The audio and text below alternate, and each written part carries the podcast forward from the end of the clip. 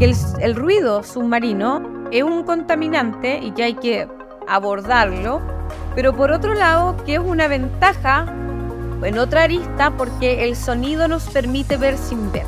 Que fue como la primera clase, la, la primera frase que yo he acuñado y que la repito mucho y que es que el sonido nos permite ver sin ver, sobre todo debajo del agua. Yo este liderazgo lo estoy expresando como el liderazgo que tienen que tener los emprendedores o los empresarios de base científica tecnológica. Perfecto. Nosotros tenemos una, eh, una educación, ¿cierto? Eh, que nos hace ser empresarios no porque primero quisimos ser empresarios, es al revés. Nosotros somos científicos o somos gente de la tecnología que se da cuenta que puede hacer una invención o que puede hacer tecnología disruptiva y ponerla en el mercado, entonces nosotros nos convertimos en empresarios. ¿Qué crees que vamos a descubrir o podemos descubrir en estos 80% que no conocemos? Mira, yo creo que el océano nos va a salvar. Future Hacker Life Path Future. Hola Future Hackers, bienvenidos a otro episodio donde exploraremos las fronteras de la tecnología, la innovación y la ciencia, una mirada hacia el futuro. Soy Eduardo Hija y hoy tenemos un episodio especial que nos sumergirá en las profundidades de los océanos y en la tecnología que nos permite escucharlos e entenderlos. Nuestra invitada de hoy es Marcela Ruiz, una bióloga marina y directora ejecutiva de Acústica Marina. Marcela es una líder en innovación reconocida por su trabajo pionero en hidroacústica, utilizando la inteligencia artificial para desvelar los secretos de los océanos. Con una carrera llena de premios y reconocimientos, incluyendo el prestigioso premio Women in Tech 2023 en la categoría Most Disruptive, Marcela está en la vanguardia de la ciencia marina y la tecnología. ¿Por qué esto es tan importante? Bueno, como dice Marcela, nos cuidamos, no cuidamos lo que no conocemos. Y eso es exactamente lo que ella hace. Ayúdanos a conocer los océanos y a través de la tecnología. Con solo 20% de nuestros océanos explorados y el trabajo de Marcela es más relevante, más que relevante, es esencial para el futuro de nuestro planeta. Así que empezamos esta conversación fascinante no olvides de suscribirte a nuestro canal, compartir este episodio y activar las notificaciones. Vamos juntos a desentrañar los misterios de los océanos con Marcela Ruiz. Hola Marcela, ¿cómo estás? Hola Eduardo, bien y tú, muchas gracias por invitarme y por la presentación. Realmente me, me gustó escuchar. bueno, gracias a ti, gracias por tu tiempo. Bueno, Marcela, bueno, empezamos por el comienzo, ¿no? ¿Cómo, eh, cuéntanos un poco cómo comenzó tu pasión por la tecnología marina y qué te llevó a especializarte en hidroacústica, o sea, cuál es el link de esto todo. Mira, yo vivo en el sur de Chile, en, en un lugar que está muy rodeado por naturaleza. Ya nosotros tenemos muchos eh, bosques, ríos, lagos, tenemos el mar a 15 minutos. Em, y crecí en una familia eh, que hacía muchas actividades al aire libre, ¿ya? Entonces siempre tuve un contacto especial como con, disfrutar de los paseos a la playa, em, con navegar también, que es algo que a mí me gusta mucho, y así. Y estudié biología marina en, en esta misma ciudad que se llama Valdivia. Y en biología marina eh, realmente me di cuenta que tenía una pasión eh, por, por, aportar desde mi conocimiento como, eh, por un lado, a difundir la, la, información de la biología marina, de las ciencias del mar en general, pero por otro lado, a pensar en cómo solucionar cosas. Pero yo no podía solucionar las cosas que se me ocurrían sola porque me faltaba eh, la parte de la ingeniería, que es algo que nosotros los biólogos no tenemos. O sea, no realmente nosotros estamos preparados para entender los procesos, para analizar esos procesos tan grandes, pero no tenemos herramientas para construir, para construir equipos, eh, para construir tecnología realmente. Entonces, eh, hay un punto, ¿cierto?, en el que después de, varios años de trabajar en distintas cosas, eh, yo empecé a conversar con amigos que son ingenieros, eh, ingenieros acústicos, ingenieros matemáticos, gente de ingeniería oceánica, telecomunicaciones, etc. Y nos dimos cuenta que el, que el ruido submarino es un contaminante y que hay que abordarlo, pero por otro lado que es una ventaja en otra arista porque el sonido nos permite ver sin ver.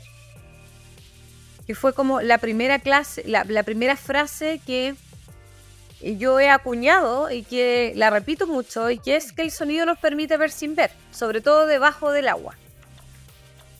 Y es ahí donde decidimos fundar, ¿cierto? La empresa eh, basada en ciencia y tecnología que es acústica marina.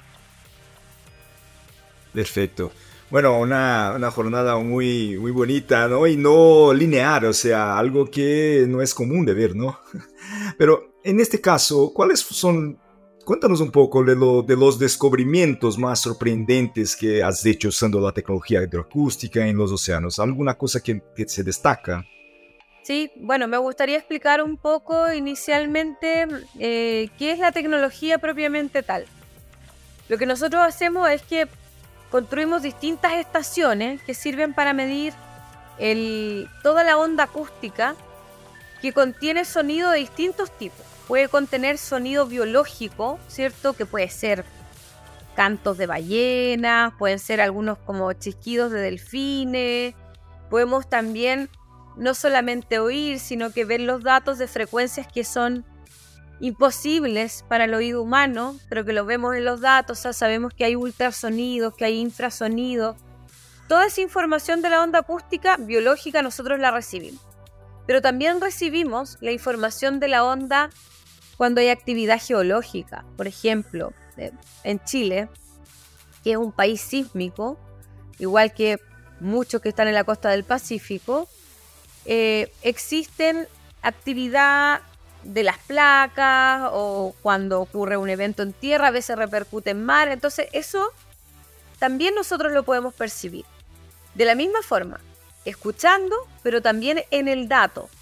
Y finalmente, em, acústica, que proviene de una fuente sonora que puede ser antropogénica, que puede ser cualquier cosa, desde,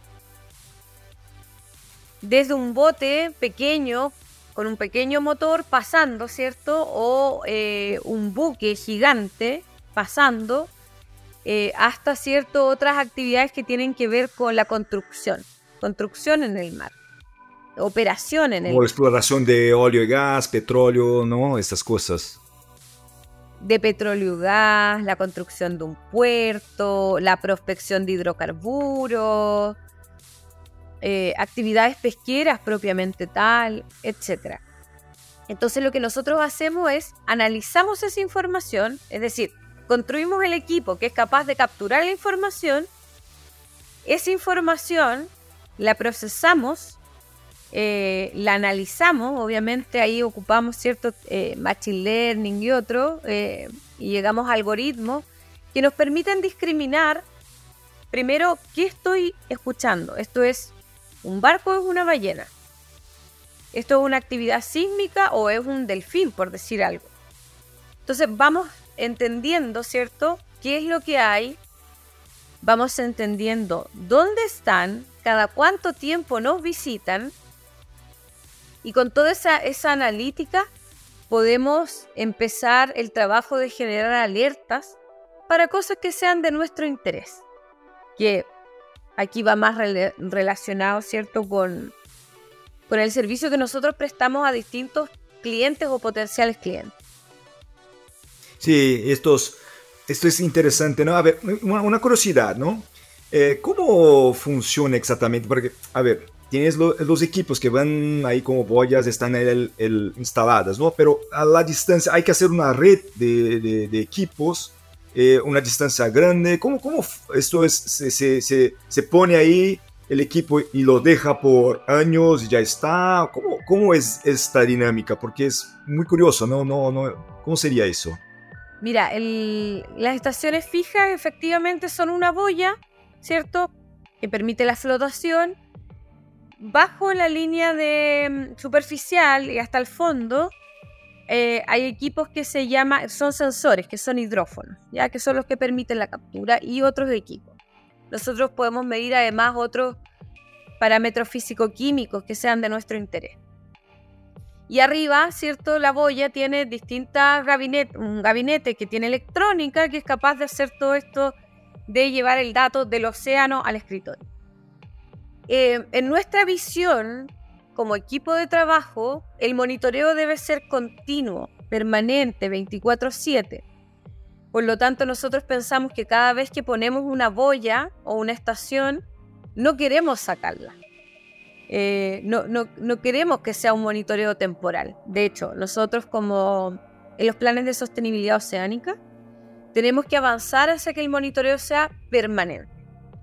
Eh, efectivamente, con una sola estación yo no puedo eh, triangular información que es de mucho valor, como por ejemplo saber de dónde vienen o hacia dónde van, porque eh, tú comprenderás que el mar es tan grande y es tan extenso, sobre todo cuando estamos haciendo una detección nocturna, cuando, cuando tenemos poca luz, cuando tenemos distintas situaciones que nosotros necesitamos sí o sí la triangulación de esa información.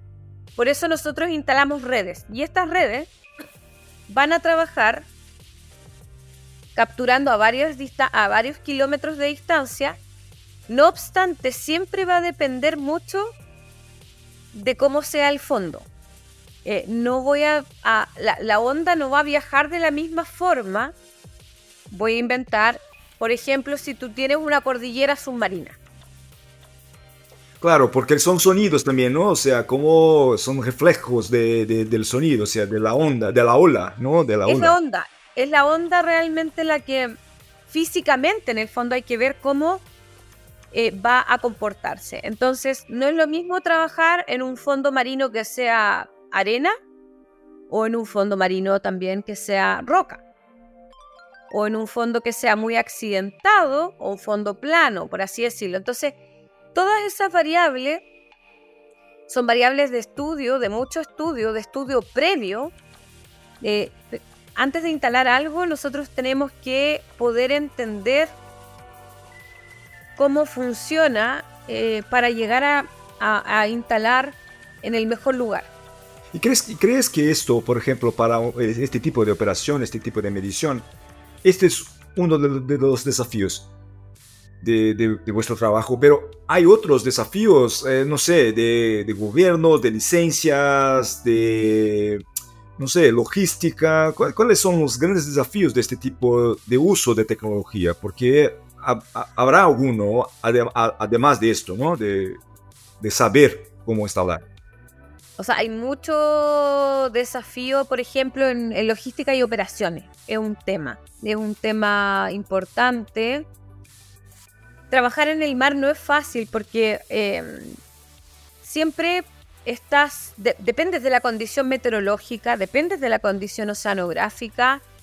Yo digo un poco que el mar te deja entrar cuando él quiere. O sea, yo puedo tener una planificación pero yo digo, voy a, entrar, voy a estar el miércoles en el agua, pero si el mar no está óptimo, no está agradable, no está en una condición estable, no hay posibilidad.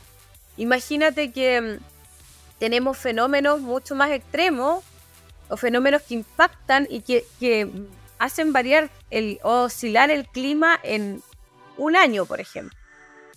Eh, eso ve afectada la operación y logística. Entonces, en operación y logística te diría que tenemos uno de los principales desafíos. En telecomunicaciones tenemos otro desafío muy grande, porque no es lo mismo trabajar a 5 millas de la costa, por ejemplo, que a 200. Em, sacar el dato, ¿ya? Entonces, esos son desafíos. Por otro lado, en el hardware, ¿cierto? Tiene que ir eh, también avanzando en un desarrollo que es continuo. Eh, y yo creo que aquí va a entender mucho la gente que hace desarrollo de cualquier tipo. El desarrollo no es algo estático. El desarrollo requiere actualización, vigilancia tecnológica, mejoras. Me imagino, me imagino, claro. esto, ¿no? De, de por ejemplo, de, del smartphone que tenemos, que cada, cada dos por tres ahí tenemos que actualizarlo. Y me, imagino en el medio océano actualizando el software de, de un equipo. Es algo complejo, me imagino, ¿no? Claro, hay que actualizar hardware y obviamente eso va a impactar a lo que se hace en software. Por lo tanto, ahí los desafíos, que, que es algo que a mí sí me gusta eh, abordar, son transdisciplinarios. Es decir, tienes que tener un equipo de personas de todas las áreas para poder dar solución o para mejorar lo que estás haciendo pero no lo puede hacer un equipo o una persona em, de forma aislada. Sí. O sea, en, tu equipo, por ejemplo, ya, ya nos dijiste, ¿no? Hay biólogos, hay ingenieros, hay desarrolladores de software, hay gente de de, hardware, hay, bueno, gente de operaciones, hay gente de probablemente de diseño, hay gente, bueno, hay un montón de gente, o sea, totalmente prevención de riesgo, normativa. Nosotros antes de ingresar a cualquier país tenemos que pasar por toda la normativa y las barreras regulatorias que tenga ese país. Em, ingenieros comerciales que puedan explicar por qué... Traducir, traducir, ¿no? Traducir todo. Sí, traducir todo, hacer una traducción. Y, ves, has, has, comentado el tema de gobierno, de regulación y todo, ¿no? Normativas. ¿Esto es una barrera? Eh, ¿Ves como una barrera no solamente en Chile, pero en otros países? ¿Es algo que los gobiernos están ahí favorables, ayudando? ¿Cómo, cómo está esta relación? Lo veo en dos dimensiones. la primera dimensión es que no todos los países tienen normativa para eh, poder monitorear el ruido submarino y es algo en que los gobiernos tienen que trabajar. Porque el ruido submarino es un contaminante, por lo tanto tienen que legislar eh, sobre él. Entonces, eh, en Chile nosotros tenemos, vamos, tenemos una ventaja que es que ya se está haciendo, en Europa también y en otros lugares, pero esto tiene que permear a toda América Latina, es decir, toda la industria va a tener que medir y monitorear su contaminante. Pero eso, es por un lado regulatorio, es decir, a veces a mí me cuesta más entrar al mercado cuando no está la necesidad. No es obligación medir el ruido. Entonces ahí hay que explicarle a la empresa que no importa que no esté regulado, pero que sí es importante que tome la iniciativa ante algo que puede afectar el medio ambiente y que por otro lado puede hacer que su operación sea mucho más sostenible. Pero por otro lado tenemos barreras siempre que tienen que ver, ¿cierto?, con qué ministerio o qué entidad es la que regula, por ejemplo, que yo ingrese equipos de tal característica eh, a territorio internacional. Y en ese contexto eh, tenemos, una, tenemos varias discrepancias. Imagínate, yo voy a poner solo el caso de América Latina y tú me puedes ayudar. Por ejemplo, voy a, ver. Chile tiene el Ministerio de Medio Ambiente, eh, ¿cierto? Pero además el Servicio Hidrográfico y Oceanográfico de la Armada tiene que ver con todos los instrumentos que se pongan en el agua. Pero, por ejemplo, para Perú puede que esto, más que ambiente, sea el Servicio Nacional de Pesca. O que pase por eh, telecomunicaciones y transporte. O sea, hay un cruce de ministerios que puede ser infindable. Lo que pasa es que no tenemos los ministerios homologados, que es obvio que se entiende, porque cada país, cierto, cada economía trabaja en función de lo que hace sentido eh, a, su, a su economía. No obstante, para, para quienes hacemos este tipo de tecnología, tenemos que entender, o sea, tenemos que conocer cuál es la normativa del país al que queremos ir y dónde tenemos que llegar para poder obtener los permisos y sobre todo para trabajar en norma, porque lo que yo creo es que todos los que hacemos tecnología disruptiva tenemos que liderar eh, el espacio, ¿cierto?, eh, de trabajar bien. O sea, nosotros queremos cambiar el mundo, nosotros queremos aportar, entonces nosotros tenemos que ser los primeros y las primeras en trabajar muy a la vanguardia y eso significa que tenemos que ser líderes en el cumplimiento, eh, en las normativas y no solo en el cumplimiento, en proponer que existan más normativas. Y cuando dices eh, liderar, dices el, el, en el ámbito personal, profesional de Marcela y Cusco Marina, o dices como Chile, país, Sudamérica, ¿cómo, ¿cuál es el, la perspectiva de, esta, de, esta lider, de ese liderazgo? Yo este liderazgo lo estoy expresando como el liderazgo que tienen que tener los emprendedores o los empresarios de base científica tecnológica. Perfecto. Nosotros tenemos una, eh, una educación, ¿cierto? Eh, que nos hace ser empresarios no porque primero quisimos ser empresarios. Es al revés. Nosotros somos científicos o somos gente de la tecnología que se da cuenta que puede hacer una invención o que puede hacer tecnología disruptiva y ponerla en el mercado, entonces nosotros nos convertimos en empresarios. Pero como nosotros tenemos una formación previa que está orientada a hacer a, través de la ciencia y tecnología mejorar las condiciones económicas, sociales y ambientales, tenemos que ser líderes, ahí viene la frase, y estar a la vanguardia de un trabajo de como alta gama, digamos, como de alto nivel. O sea, tenemos que tener un nivel muy fuerte y no solo tenemos que quedarnos en la vereda del desarrollo, sino que también tenemos que proponer cosas. Claro, eh, aumentar el nivel de conciencia incluso, o sea, la educación, el letramiento, todo esto para aumentar la, conciencia de la gente, del gobierno. Claro, gobiernos son hechos de gente, entonces también, ¿no? O sea, que la gente pueda entender.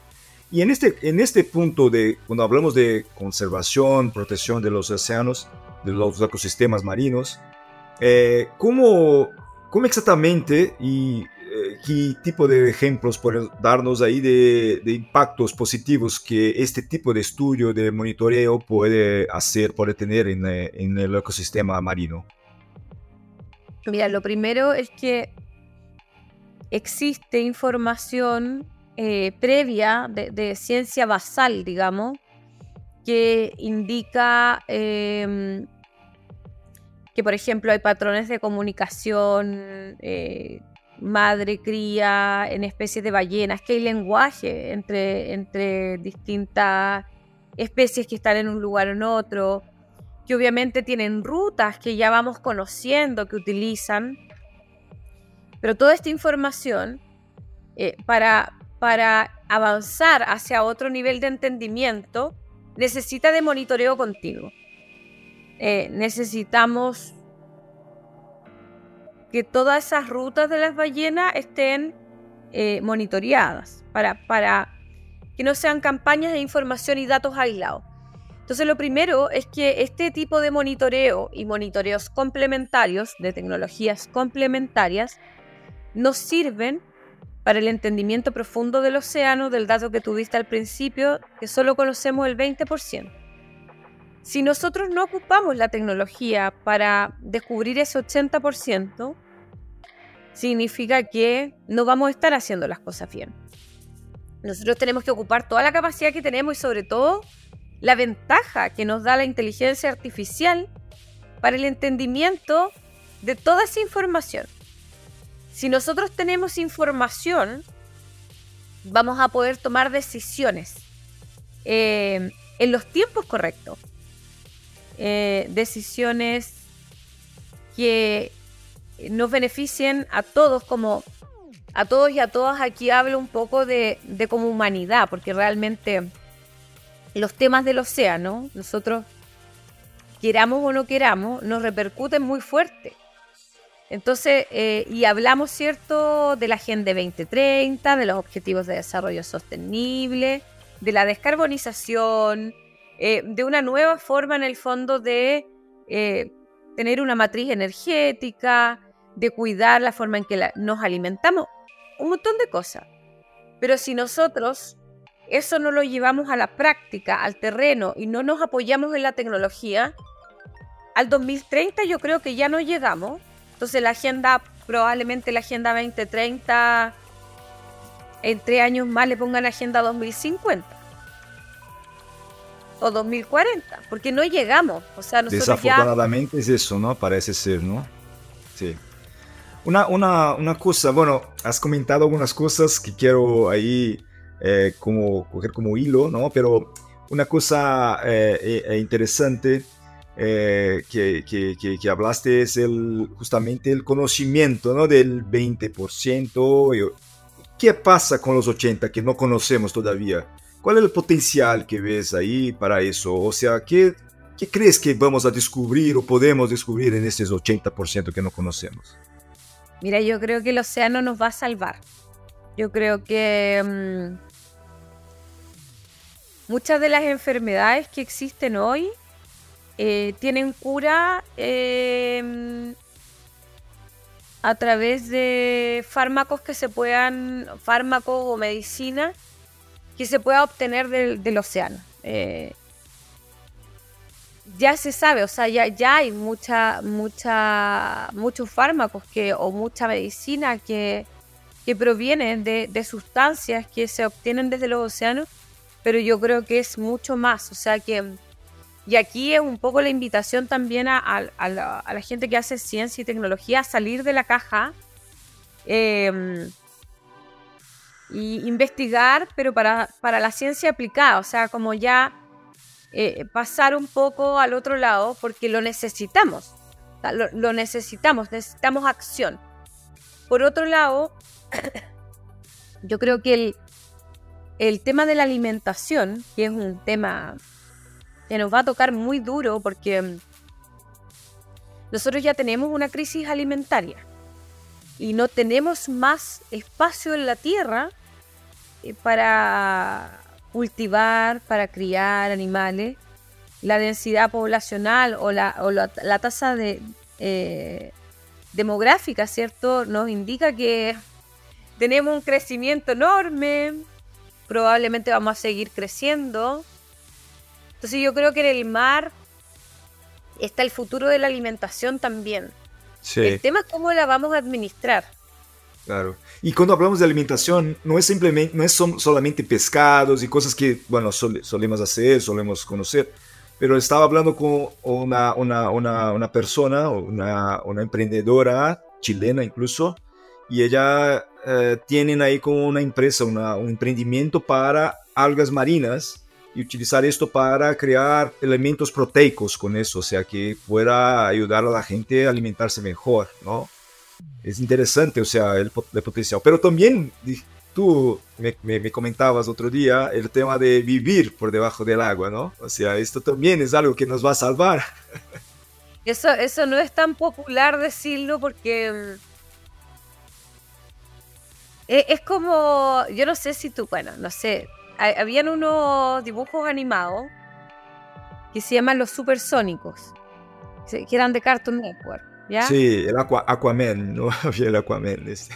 Otros dibujos animados que, muestran cosas que uno pensaba cuando era niño, ¿cierto? El futuro. E, eso es el futuro, eso no lo... Y hay muchas de esas cosas que nosotros estamos viendo. Em, y que falta poco, o sea, falta muy poco para ver muchas de las cosas. Imagínate Julio Verne o distintos escritorios que, o sea, escritores que ya, que ya lo vieron, lo vieron en algún momento. Yo creo que nosotros vamos a vivir bajo el agua. Eh, no sé cuándo, pero yo creo que vamos a vivir bajo el agua más o menos pronto.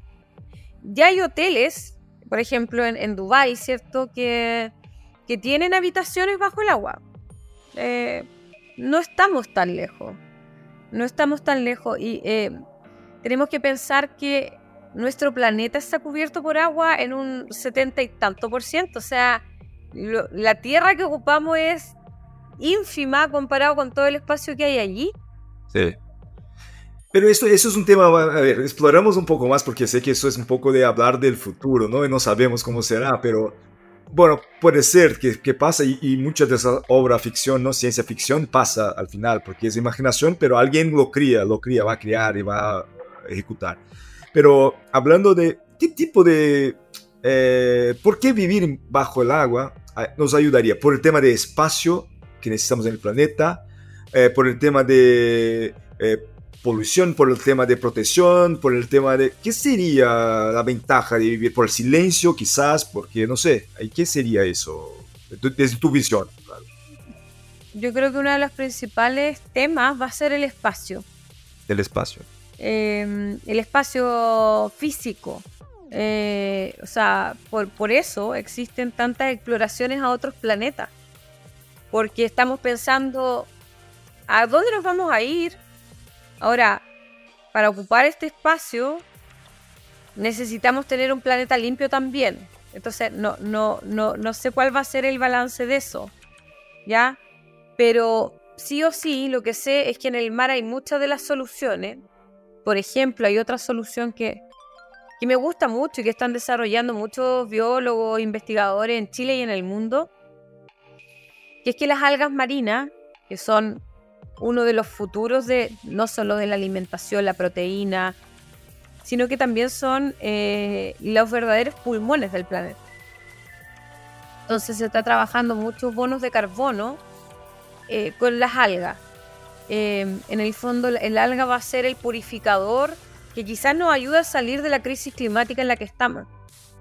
Entonces es relevante y también viene del mar. Por lo tanto, insisto que, que ese 80% desconocido y lo que ya conocemos tiene un potencial enorme de poder salvarnos. Sí y solo sí va a ser posible si desarrollamos tecnología.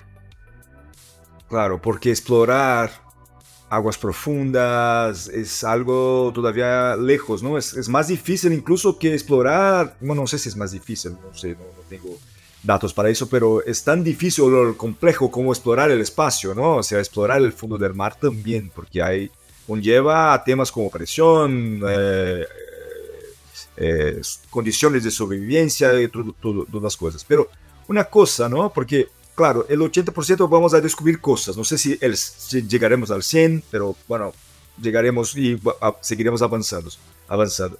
Pero quizás también podemos descubrir mm, cosas no tan buenas, no, no exactamente buenas o malas, pero, por ejemplo, algún, ¿crees que puede existir, además de otras vidas, otras especies, eh, animales, pero también otros minerales, por ejemplo, o cosas ahí que se pueda, no sé, si esto ya está ya eh, totalmente mapeado o, por lo menos conocido.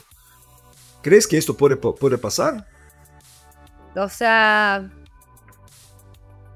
yo creo que todo es posible. No, creo que nosotros no tenemos como la verdad absoluta de, nada. ¿ya? Claro, es, algo para descubrir, ¿no? Claro. Sí, Yo, yo creo que, siempre puede, como es, tenemos que pensar, imagínate las profundidades que hay, o sea, hay, hay lugares de 6.000 metros de profundidad, de 10.000...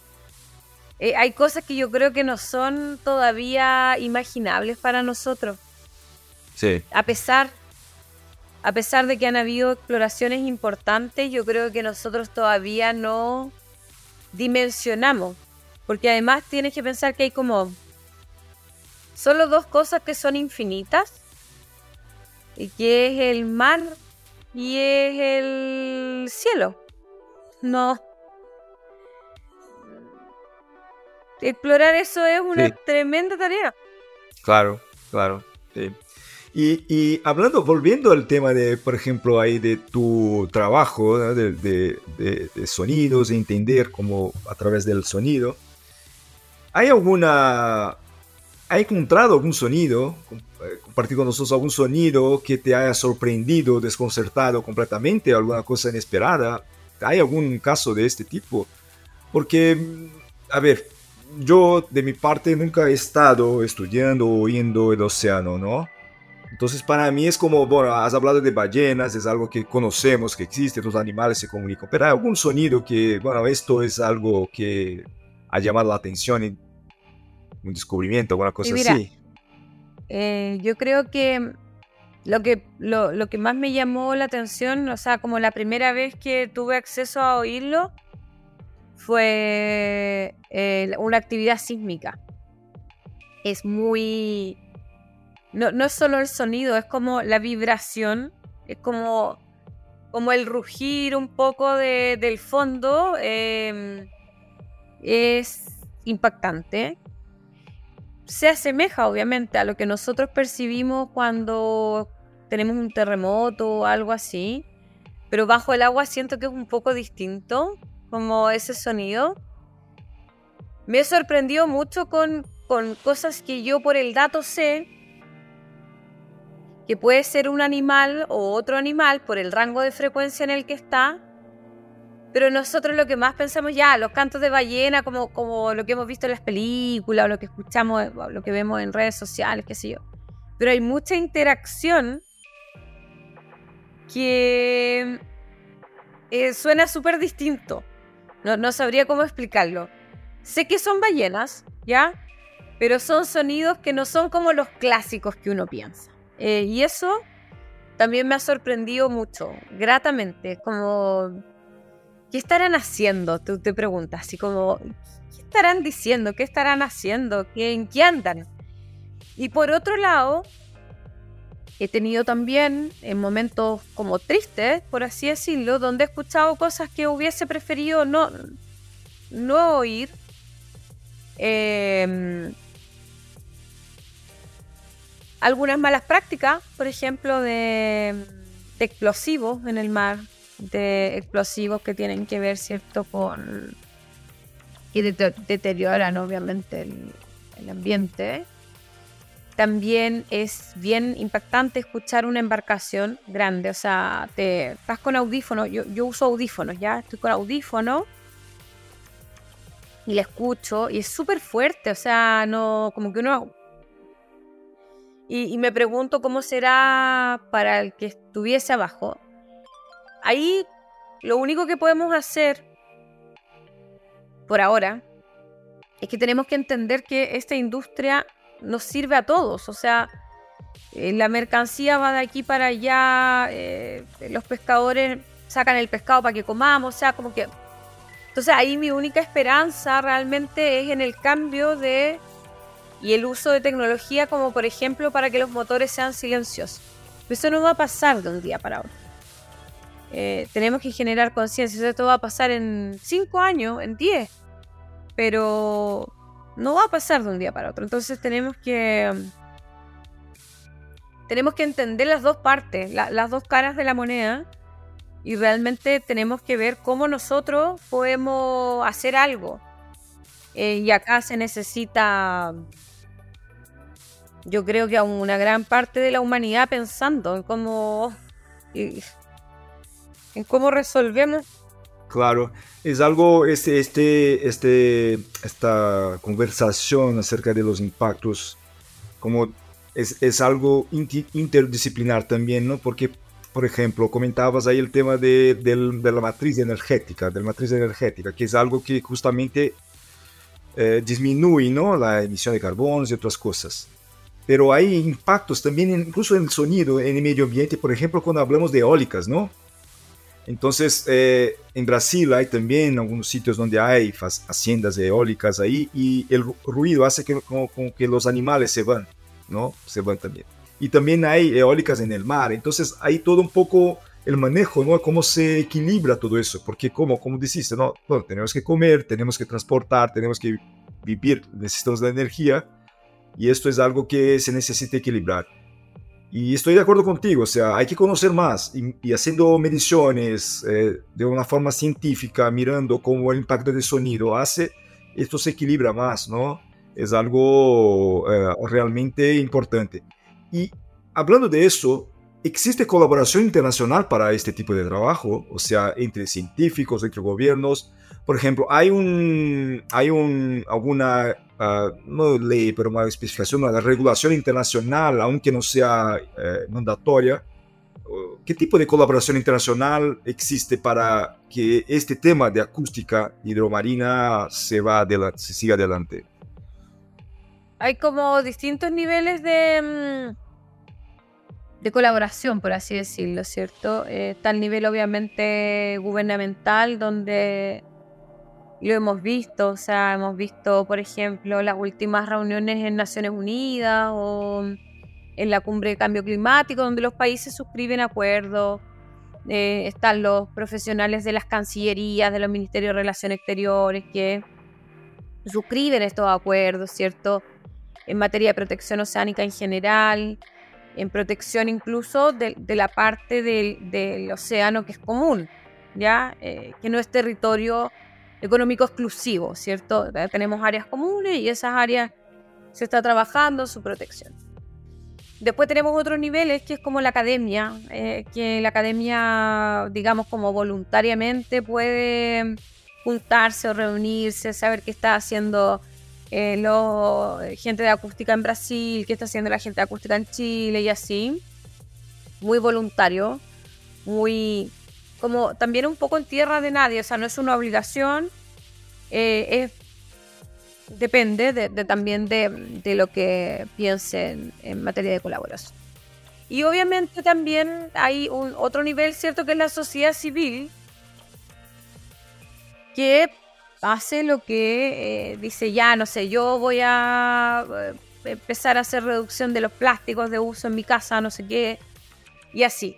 El tema acá es, no es lo que creo yo, no es tanto lo que está escrito, o lo que está acordado, porque además mucho de lo, de lo que está acordado por los países eh, no tiene una bajada estratégica, o sea, no tiene plan de monitoreo, ni financiamiento, ni otras cosas que necesitamos asociar. Entonces yo creo que acá lo que hay que trabajar es como en la... Mm,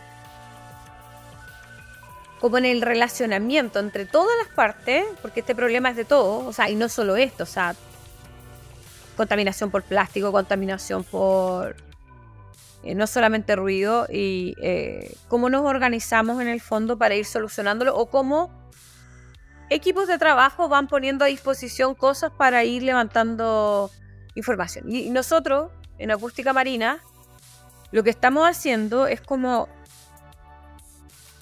Está bien, hay regulación, eh, hay espacios de colaboración donde siempre tratamos de colaborar, pero no vamos a sentarnos a esperar que las cosas pasen. Eh, nosotros tenemos un desafío que es estar en el agua, es tratar de tener el mayor número de estaciones eh, monitoreando. Si ese esfuerzo es público, perfecto. Si ese esfuerzo es privado, perfecto. Si es público y es privado, mejor. Eh, pero no nos vamos a sentar a esperar que pase el tiempo y ver cómo lo podemos hacer. Solamente nosotros queremos y lo vamos a hacer. Claro, muy bueno, muy bueno. Interesante, muy importante este tipo de iniciativa, ¿no? Eh, Marcela, estamos llegando al final de nuestra charla, buenísima charla y, me gustaría dejar un espacio para que tú puedas dejar un, dejar un mensaje que quieras o alguna palabra final. Te voy a dejar varios mensajes. ¿eh? Bueno, lo primero es agradecer la entrevista. Yo, yo creo, no sé qué va a opinar las personas que nos vieron, nada, pero que pasamos por temas súper eh, diversos. Eh, creo que eso enriquece mucho, sí, el diálogo. O sea, que seamos capaces no solamente, y también dejarle el mensaje a, la gente de ciencia y tecnología, en que para acercar el conocimiento tenemos que un poco también explorar en temáticas que, que no siempre son las que sabemos o mejor sabemos. Eh, nosotros podemos dar una opinión eh, para ayudar a abrir espacios, espacios de diálogo, espacios de apertura de mente. En el caso de las niñas que nos puedan estar escuchando o viendo, eh, de las generaciones más jóvenes, que tienen un tremendo desafío, o sea, tienen una oportunidad y un desafío. Em, porque esto no lo vamos a hacer, no lo vamos a hacer solos, vamos a tener que estar todos. Por otro lado, obviamente invitarlos a que sigan nuestro trabajo en acústica marina, que se hace con mucho cariño. Eh, tenemos redes sociales, esperamos contarles noticias pronto. Y también esperamos estar eh, visitando distintos países como Brasil eh, para tratar de generar alianzas y colaboración que nos permita, como dije, hacerlo ya creo que yo creo que los análisis ya todos los conocemos. O sea, en términos generales ya sabemos en qué situación estamos. Entonces, acción. Un llamado a la acción, al compromiso, al conocimiento y a, a resolver el problema que es de todos y todas. No, no, no es solamente el problema del gobierno, es un problema que nos afecta. Muy bien, muy bien. Bueno, muchas gracias Marcela. Y bueno, nos vemos ahí eh, en Brasil o en Chile o por en la comunidad de Future Hacker. Muchas gracias Marcela. Chao, que estén bien. Future Hacker, Life, Path, Future.